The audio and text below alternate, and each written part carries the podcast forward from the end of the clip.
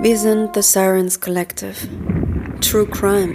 Nur nicht so weit weg, nicht so lange her, nicht so abstrakt. Wir haben ein Archiv gegründet, das ihr unter www.thesirenscollective.com findet. Wir wollen die Dunkelziffer sichtbar machen, die unsere alltäglichen sexualisierten Übergriffe beschreibt.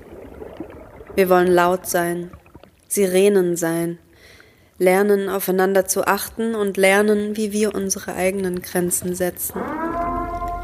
Wir sprechen mit Menschen, die sich in ihrem beruflichen Alltag mit sexualisierter Gewalt auseinandersetzen, sprechen mit Betroffenen und teilen unsere eigenen Erfahrungen und unseren Weg durch unser krankes System. Hallo und herzlich willkommen zu einer neuen Folge The Science Collective, der Podcast. Ich bin Lise und hier ist natürlich wieder Kim. Hallo Kim. Hallo. Hi. Schön, dass ihr uns heute zuhört. Genau. Ähm, ich weiß nicht, wie es dir geht. Ich bin irgendwie jetzt schon emotional. Die Folge ist irgendwie rührt mich ganz doll. Mhm. Aber ich freue mich auch ganz doll auf die Aufnahme, weil die, glaube ich, sehr mutig ist. Ähm, wen haben mhm. wir heute da? Heute ist zu Besuch Hannah. Wir werden heute eine Lebensgeschichte hören, Erinnerungen aus einer Zeit, die 26 Jahre anhielt. Hannah lernt ihn kennen. Die Kennenlernphase ist kurz und schnell heiraten die beiden. Nach der Hochzeit wird Hannah zügig das erste Mal schwanger. Die ersten Vorfälle beginnen und sie versucht, schwanger auszubrechen. Er rennt ihr und ihrem Auto hinterher und holt sie bittend und bettelnd zurück. Insgesamt wird Hannah sechsmal schwanger sein. Heute hat sie vier Kinder. Die beiden Fehlgeburten sind, so sagt sie, gut verlaufen.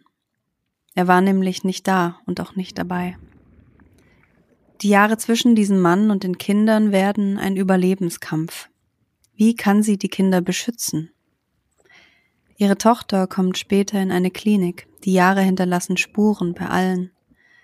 Dort versteht die Familie das erste Mal, dass sie mit einem Narzissten konfrontiert sind. Aber Mama war immer da. Sie hat die Kinder an die Hand genommen, ist gerannt und wollte sie immer retten. Die Mama ist durch den tiefsten Dschungel mit den Kindern gerannt, ohne Machete und ohne Wasservorrat. Hannah weiß heute, ihr Ältester hat am meisten abbekommen. In Therapie geht er noch nicht. Auch sie selbst hat bisher noch keinen Therapieplatz finden können. Aber warum? Ja, natürlich ist Hannah mehrmals ausgebrochen, hat sich mehrmals getrennt, hat mehrmals die Scheidung eingereicht, aber auch immer wieder zurückgezogen. Sie ist doch eine Kämpferin. Sie schaffen das als Familie, als sie das erste Mal realisiert, dass nicht nur sie, sondern auch ihre Kinder in Gefahr schweben, wird sie zur Löwin. Sie trifft eine Anwältin, natürlich heimlich. Es kommt dieser eine Moment. Ihr Nesthäkchen wurde eigentlich immer vom Vater verschont, aber auch sie wird groß, will raus, will die Welt sehen, will ausziehen, will Urlaub machen. Hannah hilft ihrer Tochter wegzufahren ohne Bescheid zu sagen, ohne den Vater um Erlaubnis zu bitten. Mit dem Versprechen, die Reise bleibt ihr beider Geheimnis. Er soll es nie erfahren. Aber er dreht durch, als er merkt, dass seine Tochter weg ist. Hannah bleibt bei ihrem Wort und sagt nichts. Sie spürt, dass es jetzt so bedrohlich ist wie nie, und sie ruft die Polizei. Ja gut, wir sind ja wohl kein Pizzaservice, ist alles, was sie am anderen Ende hört und keine Hilfe kommt. Es ist ja auch noch nichts passiert. Mittlerweile wurde die Tür aus dem Zimmer ausgehängt, in dem sie schläft. Mit seiner Faust im Mund bleibt ihr die Luft weg und ein zweites Mal versucht sie die Polizei zu erreichen, wen auch sonst. Dann kommt endlich Hilfe. Hannah zeigt den Mann das erste Mal an. Ohne Erfolg.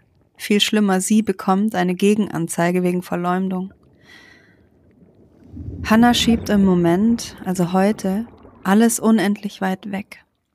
Sie muss weitermachen können.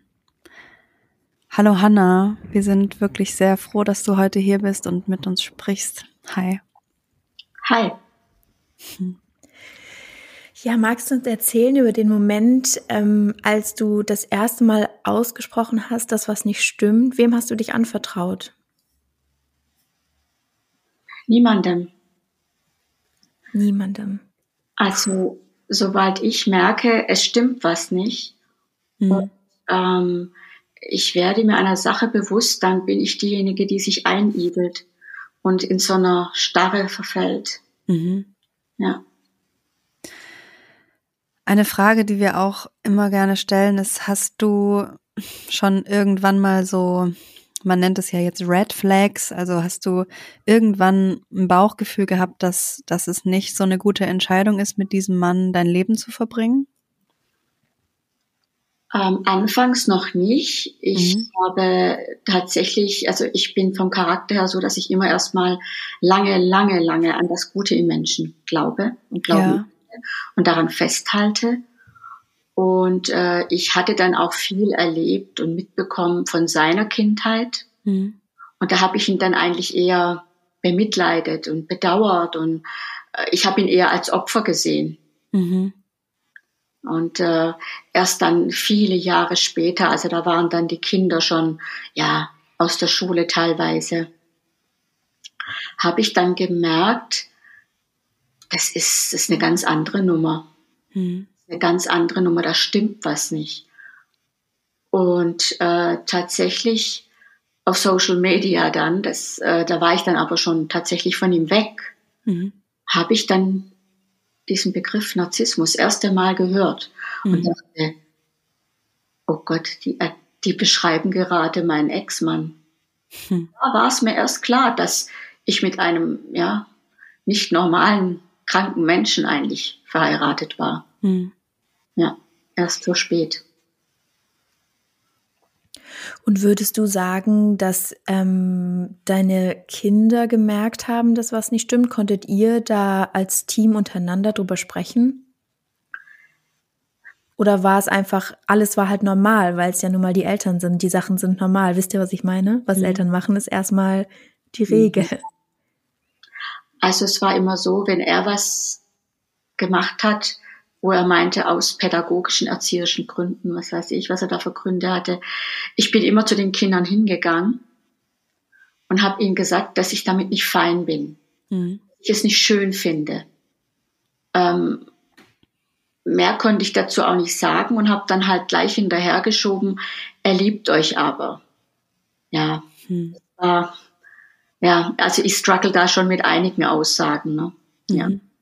ja. Und euer weiteres Umfeld, also Freunde, Familienfreunde, gab es irgendwie da mal jemand, der mit dir darüber sprechen wollte? Vielleicht jemand gemerkt hat, dass was nicht stimmt? Nein, denn er hat immer einen auf ganz tollen Familienvater gemacht und äh, dessen Familie perfekt ist. Hm. Ja. Hm. War es dann ein Schock, als deine Umgebung oder deine Freundin oder deine Familie irgendwann herausgefunden hat oder mitbekommen hat, da hat überhaupt nichts gestimmt oder ist eigentlich bis heute die Illusion noch erhalten? Also die Freunde beziehungsweise befreundeten Familien, da weiß ich nicht, was die denken. Ähm, ich hatte da, also ich konnte auch den Kontakt nicht so pflegen. Es ging alles nur über ihn, ne? Kontrolle und so. Hm. Ähm, und sobald eben jetzt mal eine Freundin aus diesen Kontakten, eine Freundschaft zu einer anderen Frau oder so entstanden wäre, dann hat er auch immer geguckt, dass er das schön im Zaume hält, dass man, ähm, ja, dass das nicht zu eng wird. Mhm. Und äh, dadurch habe ich mich dann auch immer sehr, sehr zurückgezogen. Also ich habe schon ein sehr zurückgezogenes Leben gelebt. Mhm. Und zu meiner Familie war es ja so, dass er also das fand ich auch nicht in Ordnung, aber da wusste ich halt noch nicht, noch nicht, wie ich mich zur Wehr setzen soll. Er hat auch verhindert, dass ich in Kontakt zu meiner Familie habe, auch zu meinen Eltern.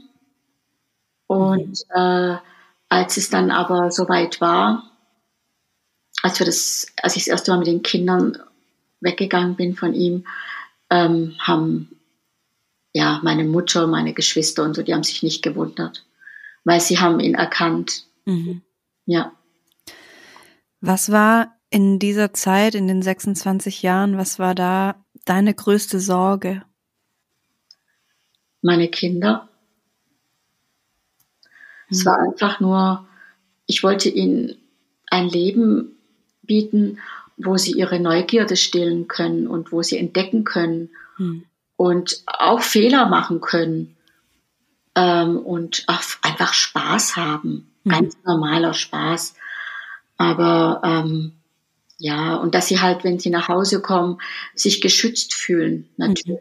Mhm. Und ähm, so sich wohlfühlen. Ja, und das konnte ich ihnen halt leider nur zum Teil bieten. Mhm. Und was würdest du sagen, ist heute deine größte Sorge? Ja, das ist das, dass ähm, von meinen vier Kindern leider die zwei Jungs nicht in Therapie gehen. Mhm. Das ist eine große Sorge, denn ihr Seelenheil ist auf dem Spiel. Mhm. Sie möchten ja auch äh, mal ja eine Partnerin und möchten vielleicht auch mal irgendwann eine Familie gründen, aber so mit den Wunden, mit denen sie rumlaufen. Hm. Da bräuchten sie eigentlich fremde Hilfe. Hm. Und Könnt ihr darüber sprechen? Ja, genau. Sprecht ihr darüber? Ja, die sprechen schon, hm. aber eher so, sie ziehen es ins Lächerliche oder, ah, weißt du noch? Und dann, ja, so dann halt, ne, so. Hm. Also sie verstecken das so ein bisschen, ja. Unterdrücken das. Hm. Ja. Bist du wütend?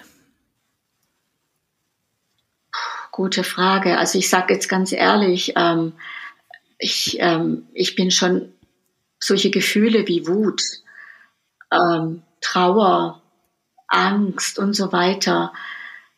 Also ich bin, ich bin, ich betrachte mich ja schon teilweise als ein Zombie. Hm. Denn ich 26, 26 Jahre habe ich keine Gefühle zeigen dürfen, weil er mit meinen Gefühlen nicht zurechtkam. Hm. Hm. Das ist ganz schwierig. Ähm, dann auch noch Wut, Wut zu zeigen, ähm, mhm. wobei die echt auch da sein muss und ihre Berechtigung hat. Ja. Mhm.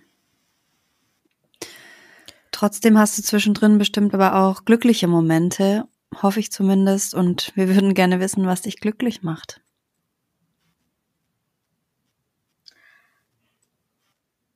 Ja, Ja, also, ähm, also glückliche Momente in diesen 26 Jahren meinst du jetzt so, oder? Mm, vielleicht auch danach. Also was macht dich jetzt glücklich? Dann, was mich jetzt so glücklich macht, ist, ähm, ja, also in erster Linie so, die Kinder gehen ihre Wege. Mhm.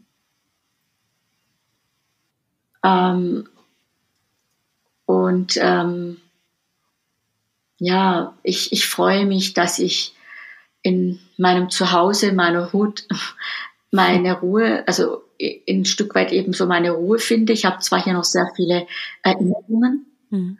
aber ähm, ich freue mich einfach, wenn ich dann nach Hause komme und meine zwei Katzen mir entgegenlaufen. Das ist schon meine große Freude. Mhm. Oder äh, einfach, wenn ich die Pesh Mode laufen lasse und tanzen durch die Wohnung renne oder sowas. Schön, ja. ja voll gut. Ähm, hast du heute das Gefühl von Sicherheit ein bisschen zurückbekommen? Bist du da schon an dem Punkt? Tatsächlich. Also es äh, ist noch Luft nach oben, ja, durchaus. Und ähm, ja, ich bin da ja auch noch auf einem Weg. Ähm, aber ähm, muss sagen, ich habe schon Momente, ja, wenn ich dann wieder höre, dass er hier war, also da, wo meine Adresse ist, dass er da irgendwo stand oder sowas und jetzt halt früh abends schon ist und dunkel und ich komme nach Hause. Das ist dann etwas, was verunsichert. Ähm, ja, ich möchte auch ausziehen eben, weil ich mich ja auch verkleine und so weiter. Dann so der Gedanke, hm, zieh um und dann hast du auch eine andere Adresse. Und dann weiß er ja nicht, wo du bist. Aber dann kommt da wieder was anderes und das hatte ich vorher nicht. Es ist jetzt da. Moment mal. Du kannst wohnen, wo du willst. Hm. Und er hat nichts zu beeinflussen. Mhm. Der, er muss noch entmachtet werden, also zu 100 Prozent. Aber diese Stimmen sind da. Nee, du wohnst, wo du willst. Und nicht, dass du von ihm weg bist, dass er dich nicht findet. Mhm. Ja. ja.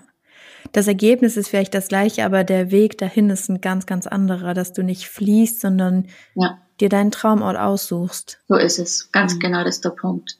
Ja. Ja. Als wir dich kennengelernt haben, haben wir gemerkt, dass du immer ganz, ganz wunderschöne Bilder für Sachen findest und du so ein Talent hast, die Sachen ganz toll zu beschreiben. Und du hast uns von, du hast so eine Embryo-Geschichte angedeutet. Ähm, magst du, erinnerst du dich daran und magst du uns das erzählen, was du damit meinst? Du, hast, du hattest so einen Vergleich angestellt. Ah, das. Ja. Hm. Und zwar, ähm, tatsächlich, also diese Embryo-Geschichte, die steht tatsächlich in einem Büchlein drin, was ein sehr altes sogar, irgend so ein kleines Heftchen eher. Da ging es einfach darum, mal so grob jetzt, das sind zwei äh, Embryos, die sind im Bauch der Mutter und die unterhalten sich über die Welt da draußen. Und der eine Embryo sagt, ja, da draußen, da gibt's was. Und da ist, da ist unsere Mutter. Und die lernen wir dann kennen. Und da ist eine ganz andere Welt. Und der andere, der glaubt's einfach immer nie. Der verneint immer, es kann doch nicht sein, was erzählst du da? Und äh, so würde ich auch fast, also das beziehe ich auch tatsächlich auf, auf mich jetzt oder vielleicht auch auf viele andere Frauen und Mädchen, die in Situationen sind, äh, die bedrückend, beklemmend, beängstigend oder gar gefährlich sind. Hm. Und sie können sich eine Embryo gar nicht vorstellen, Mensch, es gibt auch ein Leben ohne das. Hm. hm. Und äh, ja, und das muss man, ja, das müssen sie selber, müssen sie sich selber erst klar machen, dass es so ist. Das gibt es wirklich. Mhm. Es gibt da draußen eine Welt ohne Gewalt. Also äh, auf dich jetzt bezogen, auf sich selbst. Mhm. Und kein Mensch der Welt, kein Mensch der Welt hat das Recht, den anderen zu bedrohen, gar zu schlagen, anzugehen oder sonst was.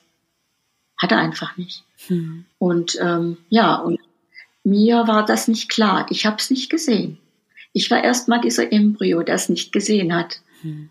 Ein ja. Leben ohne ihn, ohne diese Gewalt. Weil irgendwann hat mich das auch was, hat das äh, mich ausgemacht einfach. Ich war einfach diese unterdrückte Frau, hm. diese, die immer äh, klein gehalten wurde. Und ich habe immer nur zugeschaut, wie andere äh, mal mit ihren Kindern in, den, in die Stadt gehen durften und ihren Kindern dann äh, irgendwie vielleicht zum Fest oder so, wenn, wenn man bevor ein Fest war halt, dass man dann da was, was Nettes für die Kinder einkauft oder so. Also das durfte ich ja auch nicht, weil äh, das sehr gefährlich ist, wenn man alleine in die Stadt geht. Ne? Mhm. Also so war das dann. Und Hast auch du geglaubt, dass das gefährlich ist? Ähm, ich habe es ich hab's ihm erst abgenommen. Ja. Ich dachte ja immer, der meint's ja gut mit mir. Ne? Hm. Und einmal hat mir dann aber, habe ich das mal so bei einer anderen Frau gesagt. Und hat sie den Kopf geschüttelt und hat sie gesagt, sag mal, wir sind, wir sind doch hier in, in Baden-Württemberg, hallo? Mhm. Also, was ist denn da gefährlich? Und dann habe ich mir das nur angeguckt, wie sie reagiert hat. Mhm. Aber mir war es dann schon irgendwo klar, aber ja, ich sah zu dieser Zeit machtlos. Hm. Du hast uns erzählt, dass du in einer Beratungsstelle warst. Möchtest du da ein bisschen was drüber erzählen? Gerne. Also die waren, muss ich wirklich sagen, die waren mein Anker. Ähm, und zwar, es war so, als er dann ähm, mit der Polizei aus der Wohnung geholt wurde mhm. und auch erstmal nicht mehr in die Wohnung durfte, äh, habe ich im Internet einfach, einfach nachgeschaut. Denn mir war da klar, also der Groschen ist dann gefallen. Also du musst jetzt gucken. Es guckt keiner für dich. Und es holt dich da jetzt auch keiner raus. Du musst es selber machen. Guck im Internet und das gibt's ja, ist ja wunderbar. Es gab ja auch Zeiten, da gab es das nicht. Und von daher habe ich mir das wirklich, dachte ich mir, da musst du jetzt suchen und du wirst auch was finden. Und ich wurde fündig bei, ähm, beim Verein Frauen helfen Frauen. Mhm. Und ich habe dann bei denen angerufen und den kurz den Sachverhalt erklärt. Und ich hatte wirklich, weiß gar nicht, wenige Tage später hatte ich tatsächlich direkt einen Termin bei einer Beraterin. Ja. Und das war, es war wirklich, das tat so gut. Ich hatte einmal in der Woche den Termin, mhm. manchmal auch zweimal. Das kam immer darauf an, wie es möglich war. Und bei mir war es eben am Anfang sehr, sehr akut. Mhm. Und der erste Termin war eigentlich, ich bin dann in die Räume rein und ähm, ich habe erstmal ganz wirr durcheinander geredet und, und habe dann erstmal geweint. Habe geweint, was das Zeug hält. Mhm. Ja, und äh, sie hat so, also sie hat so gut reagiert. Sie war so ruhig und sie war sehr erfahren in dem, was sie da tat. Und das tat wirklich gut. Und sie hat, sie hat die ganze Beratung sehr gut angeleitet und war schon balsam. Es hat mir sehr geholfen und ich fühlte mich nicht mehr alleine. Und äh, es war so das Gefühl, dass jetzt was richtig gemacht. Das war, war richtig so. Und mhm. man überlegt, das kostet kein Geld. Mhm. Und du brauchst keine Überweisung. Und du musst doch erst nicht wieder zu einem Arzt, der wieder keine Zeit für dich hat oder äh, was weiß ich, wieder irgendwas. Nein, mhm. gar nichts. Du rufst da an und sagst, ich brauche Hilfe. Mhm. Ja. War das das erste Mal, dass du geweint hast? Nein, ich habe hin und wieder auch in der in sehr schweren Zeiten hin und wieder geweint, aber ich war immer darauf bedacht, dass die Kinder mich nicht so verzweifelt sehen. Hm. Hm. Das wollte ich nicht. Ähm, ja, ich, ich wollte nicht noch mehr Probleme machen. Hm. Ja. Und diese Beratungsstelle, hat die dich weiter verwiesen oder war das wie so eine erste Ersthilfe und dann war klar, du musst da ähm, von da aus gucken, was weiter passiert? Was, was war das Ziel dieser Beratung? Das Ziel dieser Beratung, also erstens äh, die Beraterin, die ich zu Anfang hatte, die hatte ich durchgehend, also kein mhm. Wechsel. Mhm. Das war schon mal super, ähm, weil es bedeutet ja auch, dass du nicht immer wieder von vorne anfangen musst oder so. Ne? Das heißt, äh, die hatte ich immer da abgeholt, wo sie dich halt letztes Mal, ähm, wo man sich dann letztes Mal getrennt hatte. Ich durfte dann ja regelmäßig kommen. Und äh, wir haben auch, also sie hat da auch verschiedene Sachen ausprobiert, wie zum Beispiel, ähm, sie, sie hatte dann, äh, wir hatten da ein Plakat und da haben wir das alles visuell gemacht. Hm. Äh, wie wir, wie ich manches sehe oder wo ich Ängste habe, Unsicherheiten, mhm. was ich mir wünsche, vor allem meine Wünsche hat sie da ähm, aufgemalt. Und Irgendwann kam aber auch, was ich auch total klasse fand, so eine Art Rechtsberatung. Das bedeutet, äh, ich hatte Fragen eben in Bezug mhm. auf Unterhalt und eben den Vater und so. Und äh, dann hat sie einen Termin gemacht. Da kamen dann zwei Rechtsanwältinnen. Auch das war kostenlos. Mhm. Und die haben mich dann jeweils, die haben mir dann jeweils gesagt, ähm, wie die Realität aussieht, mit was ich zu rechnen habe und mit was nicht. Da wurde einfach ganz klar geredet und mhm. ich wurde da beraten. Also das war phänomenal. Das fand ich richtig toll. Hm. Ja. Wir haben noch eine Frage, die vielleicht ein bisschen aneckt, aber wir würden gerne wissen, ob du wütend auf die Polizei bist, Hanna. Also an dem Abend war ich's. Mhm muss ich wirklich sagen, ähm, erstens äh, mein erster Anruf überhaupt äh, die Polizei anzurufen. Ne? Mhm. Ich hatte schon mal die Polizei gerufen. Da hat er meinen Ältesten bedroht. Und dann habe ich zum Ältesten gesagt, er soll schnell ins Bad rennen. Das war das einzige Zimmer, wo man richtig abschließen konnte, mhm. dass er geschützt war. Und äh, dann ähm, kam, ich glaube, die Feuerwehr, da war, es war eine größere Geschichte. Mhm. Ja, da haben sie dann geholfen. Aber bei mir dann eben der Spruch, den ihr ja zu Anfang gesagt hattet, also wir sind kein Pizzaservice. Ähm, also da wollte auch Frauen helfen, Frauen, die Beraterin, die wollte auch wissen, wie der, ähm, wie der Beamte hieß. Hm. Also ich bin mir, ich wäre mir sicher gewesen, dass die da auch wirklich mal angefragt hätten. Also ja. Ich bin sehr sicher. Aber ich konnte ihn dann zu dem Zeitpunkt einfach nicht mehr nennen. Ich weiß nicht mehr. Und dann auch der Spruch, ähm, ja, ähm, also das, ich saß da wirklich total fertig im Kinderzimmer meiner Töchter. Hm.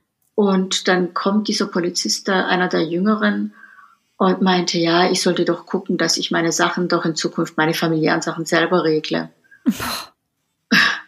Und habe ich ihn angeguckt, sage ich, glauben Sie mir, in der Regel mache ich das auch. Hm. Ich bin dazu in der Lage.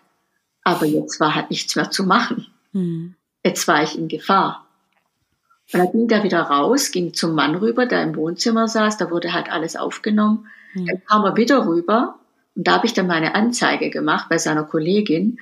Und da kam der Spruch, ach, Sie sind eine starke Frau, Sie schaffen das. Ich habe ihn einfach nur noch ignoriert. Ich habe gesagt, Junge, pack dein Zeug und geh. Pack dein Zeug.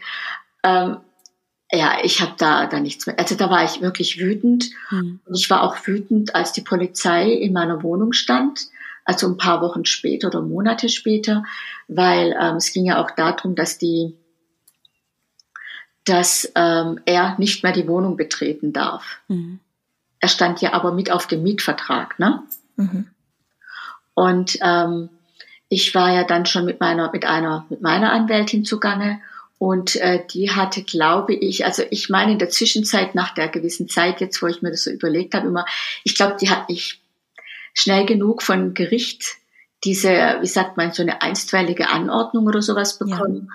Auf jeden Fall, ähm, die Polizei stand plötzlich in meiner Wohnung, die haben geklingelt und sagten, ähm, mein Mann stünde unten vor dem Haus. Mhm. Ich soll jetzt den zweiten Hausschlüssel rausrücken und er darf wieder in die Wohnung rein. Aha.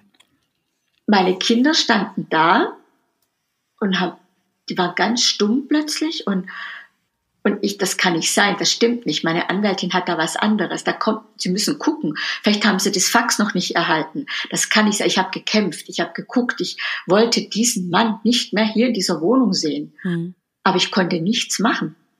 Ich musste den Schlüssel aushändigen. Die Polizisten haben darauf bestanden. Dann sind sie zu ihm gegangen, haben ihm diesen Schlüssel gegeben. Ich habe dann so der Jüngeren meiner Töchter gesagt, geh, geh in dein Zimmer, mach die Türe zu, dass sie ihn nicht sehen muss.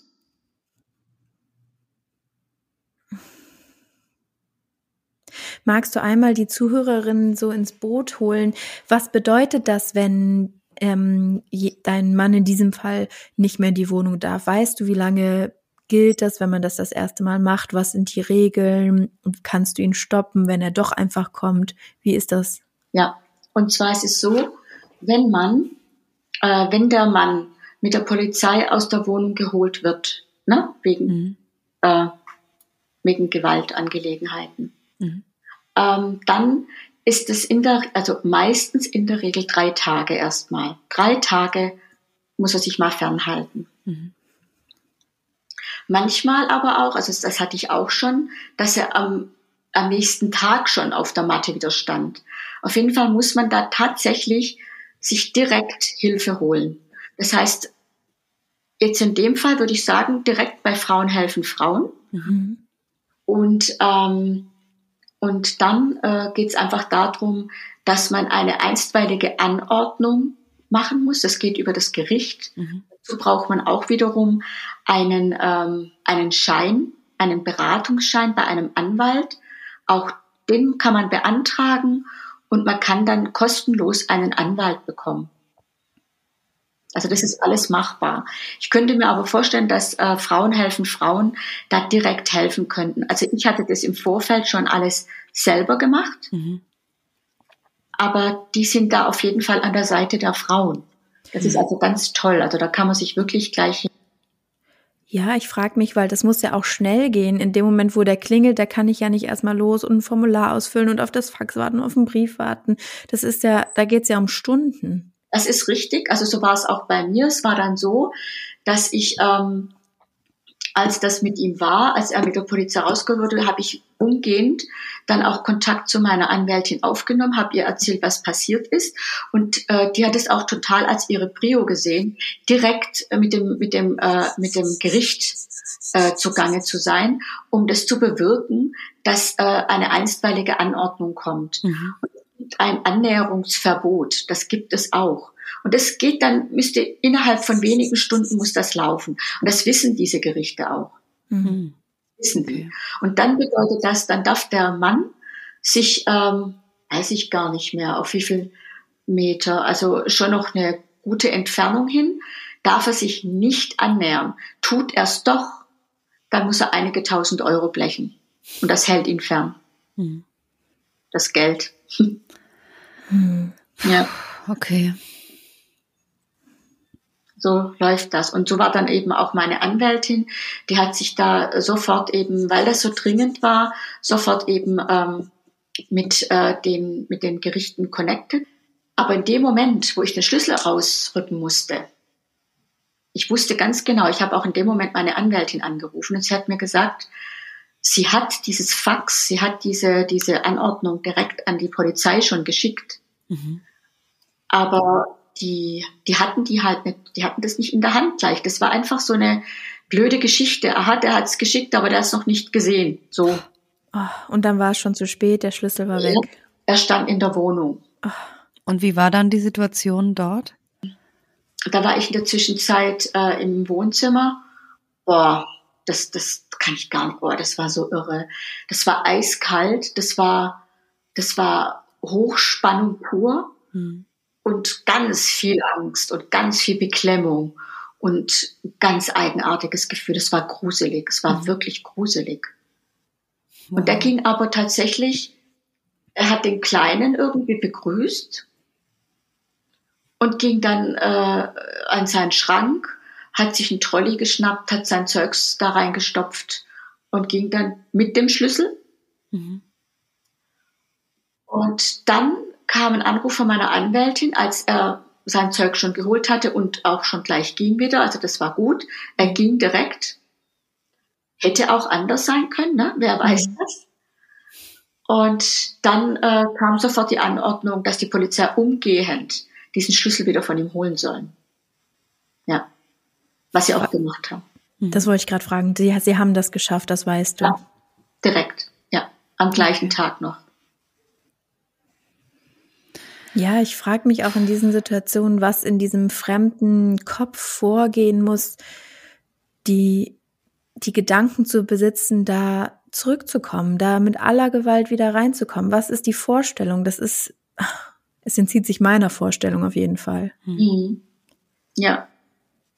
Denkst du manchmal an ihn und wie es ihm jetzt so geht? Ja, tatsächlich. Ähm, äh, in der Zwischenzeit sind halt, ist halt auch der Vater verstorben von ihm. Das ist traurige Sache, ne? das tat mir sehr leid. Und vor allen Dingen, er, dieser Vater war auch noch mal eine Nummer für sich. Also es war jetzt auch kein liebevolles Verhältnis zu dem Vater. Mhm. Und es tat mir, also ja, das tat mir dann auch leid für ihn als Mensch jetzt so. Da mhm. dachte ich nur, hm, was für ein Schmerz, ne? Mhm. Aber ja, ähm, es hält sich in Grenzen. Also ich ähm, wünschen tue ich ihm schon Gutes auch, dass ich mir sage, hey, ähm, ich hoffe sehr, dass du dein Leben auf die Reihe bekommst. Hm. Ich habe sogar mal den Ausspruch gemacht von meiner jüngeren Tochter, ja, vielleicht kriegt ihr auch mal eine Partnerin, das wäre doch auch voll gut. Und sie so, was sagst du da, Mama, die arme Frau, das kann ich nicht machen.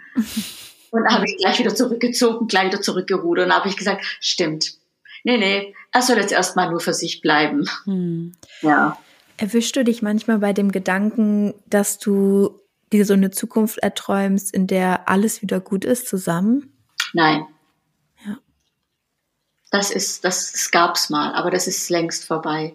Ja, manchmal so, ach, es wäre schön gewesen, wenn er der liebevolle Mann gewesen wäre, wenn er der gewesen wäre, der, äh, ja, der mir gut getan hätte und natürlich auch meinen Kindern. Ähm, aber das ist auch vorbei. Also mein Fokus liegt tatsächlich mehr im, also meine Kinder erstmal mhm. und dann halt auch äh, so, dass, dass ich, dass ich mich wieder finde. Ja, ich bin noch in der Findungsphase. Ja. Ich würde noch gerne eine Sache fragen und zwar, ähm, wir wussten und so haben wir dich auch vorgestellt, dass du keinen Therapieplatz bisher gefunden hast in den letzten Jahren. Gibt es da Neuigkeiten? Ja, ganz tolle. Also und zwar, es ist jetzt halt so, ähm, ich habe auch die ganz, also wirklich, ich bin gut da drin, mich immer hinten anzustellen. Mhm. Ja. Ich, ich muss das auch ändern, das weiß ich, aber das ist mir halt das Bekannte. Und so habe ich es jetzt seither halt gemacht. Äh, ich habe dann auch wieder versucht, an meinen Beruf anzudocken. Und äh, da waren jetzt halt in den letzten drei Jahren halt immer wieder so Veränderungen. Und dann immer so, ja, jetzt muss ich doch das machen und ich möchte ja nicht vom Jobcenter abhängig sein und ich möchte ja mein eigenes Geld verdienen. Und dann habe ich immer diese Therapiegeschichte immer mehr in den Hintergrund gedrängt. Mhm. Habe dann aber versucht, auch äh, Therapieplatz zu bekommen, was super, super schwer ist. Also wirklich, das, da hätte ich sehr gerne jetzt was Positives gesagt. Es ist echt irre schwer was aber, muss ich sagen, wieder Frauen helfen, Frauen wirklich ein gutes Stück aufgefangen hat. Also wirklich, also ja. Frauen dort einfach, echt Bombe. Mhm. Ähm, und jetzt äh, habe ich es tatsächlich geschafft. Ich äh, bin so weit, dass ich mir sagte, so, du machst jetzt ein Anmeldeformular, du füllst das aus, weil ich hatte vor einem Jahr die angeschrieben in der Klinik, ob ich ein äh, Anmeldeformular haben könnte. Die haben mir das dann geschickt und es ist jetzt ja über ein Jahr sogar her. Und ich habe es nicht ausgefüllt. Und jetzt habe ich es ausgefüllt und ich habe im Januar mein erstes Gespräch. Wow. Hervorragend. Ja. und ich freue mich wie Bolle. Toll. Ja. Wir sind hier nicht alleine. Ja. Keine einzige. Und ich muss auch wirklich sagen, ich habe keine Hilfe im Freundeskreis gefunden. Es gibt welche, die haben vielleicht so eine Freundin oder einen Freund, ne, mhm. wo unterstützt oder wo sagt, hey, komm, ich nehme dich jetzt und dann gehen wir da und dahin. Dann echt, dann wow, dann hast du es echt gut erwischt, ne? Mhm. Aber wenn du es nicht hast, es gibt hier ganz viele Möglichkeiten, Hilfe zu bekommen. Mhm. Ja, ich hatte den Gedanken eben mal, als du gesagt hast, hey, man kann, ich habe einfach gegoogelt, aber es gab eine Zeit, da gab es kein Internet, da habe ich auch ge den Gedanken gehabt, ich finde, wenn man für sich alleine ist und sich traut, das erste Mal nach Hilfe zu googeln oder zu suchen, dann ist das schon für vor sich selber ein krasses Gefühl und eine krasse Rechtfertigung, die man da vor sich selber erbringen muss. Aber die Vorstellung, man muss in den Ort gehen, man muss überlegen, wen kann ich jetzt mit meiner Stimme aktiv ins Gesicht schauen und fragen, we, wo kriege ich Hilfe her? Das oh, hm. ja. unmöglich. Ja. Das ist auch so, ich muss auch sagen, ja, fällt mir auch gerade ein, und zwar, ähm, ich bin schon, also ich darf mich schon so ein bisschen zu diesen Menschen zählen, die das Gras wachsen hören. Hm. Hm. Und seine Stimmungen waren mir wohl bewusst. Ne? Ich habe, ich kenne diesen Mann in und auswendig. Und ähm, da war dann auch, äh, da waren immer wieder Situationen, speziell auch da, äh, wo die äh, jüngere Tochter äh, im Urlaub war und äh, er eben äh, da am Durchdrehen war. Ähm, da hatte ich schon ein paar Tage zuvor gedacht, guck, guck nach, an, nach einer Anwältin. Das war ganz komisch. Hm guck nach einer Anwältin. Und dann war mir auch klar, und dann, dann kannst du auch einen, ähm, einen Beratungsgutschein, so heißt dieses Ding, was man vom äh, von, von Gericht eben, da gibt es eine Stelle, da geht man hin, also das Amtsgericht, je nachdem, kann man hingehen und kann man auch anrufen, man kann auch eine Mail schreiben, man kann aber auch, wie gesagt, bei äh, Frauen helfen Frauen oder anderen äh, ähm, Hilfegruppen oder so anfragen. Und dann äh, fragt man nach, wie geht das? Und ich habe das ja auch gemacht. Ich bin ja im Internet gewesen. So, ich weiß, ich wusste aber auch, weiß, dass er äh, Informatiker ist. Mir war jetzt nicht ganz klar, kann der vielleicht den Verlauf irgendwie mhm. sehen, was ich gesungen mhm. habe. Und da habe ich dann, also da habe ich gezittert. Und äh, ich habe auch den Antrag gefunden für den Beratungsgutschein. Da muss man dann so ein bisschen was ausfüllen, wegen den Finanzen und so. Aber da dachte ich mir, oh Gott, kann ich das jetzt ausdrucken? Und da habe ich immer gucken müssen, ob er da ist oder nicht. Und so Sachen konnte ich dann immer nur machen, wenn er nicht da war. Und ich bin aber auch, ja, ich, ich, ich kann einfach, ich kann nicht lügen oder so, ich kann das irgendwie gar nicht. Und da dachte ich mir immer, jetzt sieht er mir das an im Gesicht, dass ich das gemacht habe. Und ich habe halt mir eine kleine Mappe gemacht und habe da alles gesammelt. Den Antrag für den Beratungsgutschein. Ich habe dann die Telefonnummer von dieser Anwältin gehabt. Da habe ich meinen Termin eingetragen und das habe ich dann unter der Matratze irgendwo versteckt. Und so bin ich langsam, langsam meinen Weg gegangen. Wow. Ich bin ganz beeindruckt von deiner Geschichte, Hanna. Danke, dass du es mit uns geteilt hast. Sehr gerne. Gibt es zum Abschluss etwas, was du anderen Menschen, die hier zuhören, mit auf den Weg geben möchtest? Ja. Nicht aufgeben. Hm. Und zwar, wir haben hier ganz viele Möglichkeiten zuzugreifen. Und sucht die Hilfe nicht immer beim Nächsten, die ihr kennt. Die hocken auch oft nur da und äh, ja, wissen nicht, wie es weitergeht. Mhm. Aber es gibt diese Hilfemöglichkeiten eben im Internet. Wenn man auch jetzt gerade keinen Verein kennt. Ich kannte den Verein Frauen helfen Frauen auch nicht. Ich habe zum Beispiel, es gibt so Schlagwörter wie Frauengewalt oder Hilfe für Frauen. So einfach eingeben. Das sind Schlagwörter, da spuckt Google schon was aus. Hm. Und dann kann man auch noch die Stadt vielleicht dahinter geben, wo man halt wohnt. Also was weiß ich, Hamburg, Köln, Düsseldorf oder eine kleine, eine kleine Stadt vielleicht, äh, ja, ein Stadtteil. Und äh, dann kann man sich da Hilfe holen. Mhm. Denn man kann sich immer selbst am besten helfen. Das ist das. Das habe ich gelernt. Hm. Ja, dann kann ich nur, glaube ich, an dieser Stelle sagen, wir hören uns diesen Podcast wieder in zwei Wochen. Ihr findet alle Informationen und auch Links zu Frauenhäusern und Hilfe. Und wir werden auch auf jeden Fall diesen Verein Frauen helfen Frauen verlinken in den Show Notes. Und wenn ihr Hilfe braucht, dann äh, könnt ihr euch jederzeit an diese Adressen wenden. Und wenn ihr mit uns sprechen möchtet, könnt ihr uns eine E-Mail schreiben an mail at thesirencecollective.com. Und damit Hannah, tausend Dank und Kim, ähm, dir natürlich auch und wir hören uns beim nächsten Mal wieder. Danke dir, Lise. Bis bald. Tschüss. Tschüss. Tschüss.